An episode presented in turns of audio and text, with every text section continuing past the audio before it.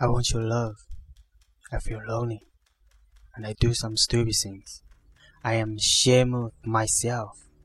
I want to make change, but I failed. And I still do some stupid things.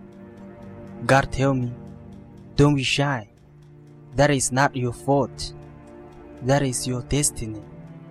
Because you are a man.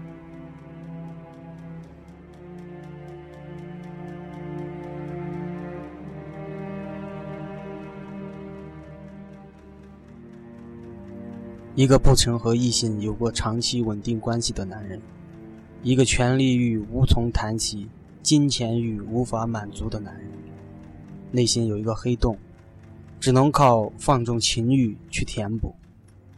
但情欲永远填不满这个欲望的黑洞。一个看似简单的问题：男人为什么克服不了纵欲和好色呢？总是在放纵和后悔中挣扎，然后继续放纵。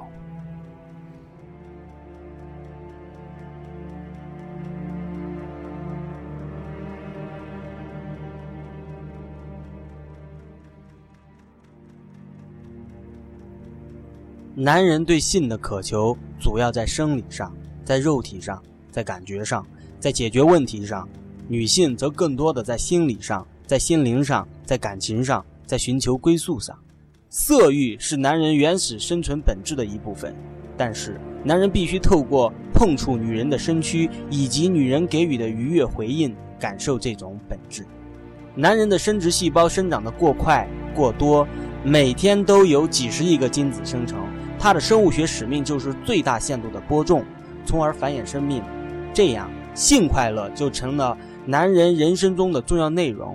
男人都一样，男人越是专注于那些让他远离真实感受的日常琐事，他就越是渴求性的刺激与疏解，因为这些强烈性快感的疏解，让他再次与他的真实情绪相合，让他再次打开心灵。对男人来说，性欲的渴望不只是一种快感经验，而是一种对爱情的深刻体验。男人不可能知道这一点，其实他的性欲就是他心灵总体的渴求。男人心中贫瘠的生活图像，需要用丰富、甜美而多姿多彩的心灵感受来填补。